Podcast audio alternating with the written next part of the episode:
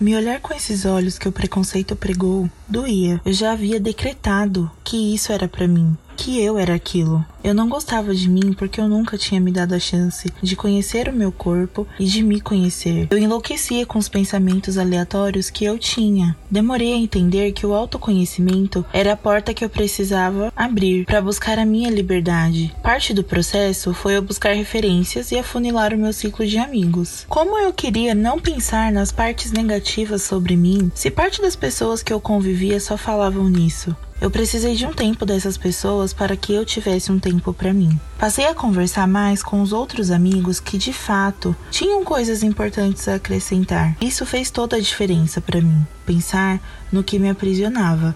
Eu só conseguia chegar cada vez mais perto da minha liberdade. Tentar encontrar meu brilho interior era a missão do momento. Afinal, não tinha nada de errado comigo. Isso eu já havia compreendido. Essa era a minha tentativa de me enxergar e entender tudo o que sou de verdade.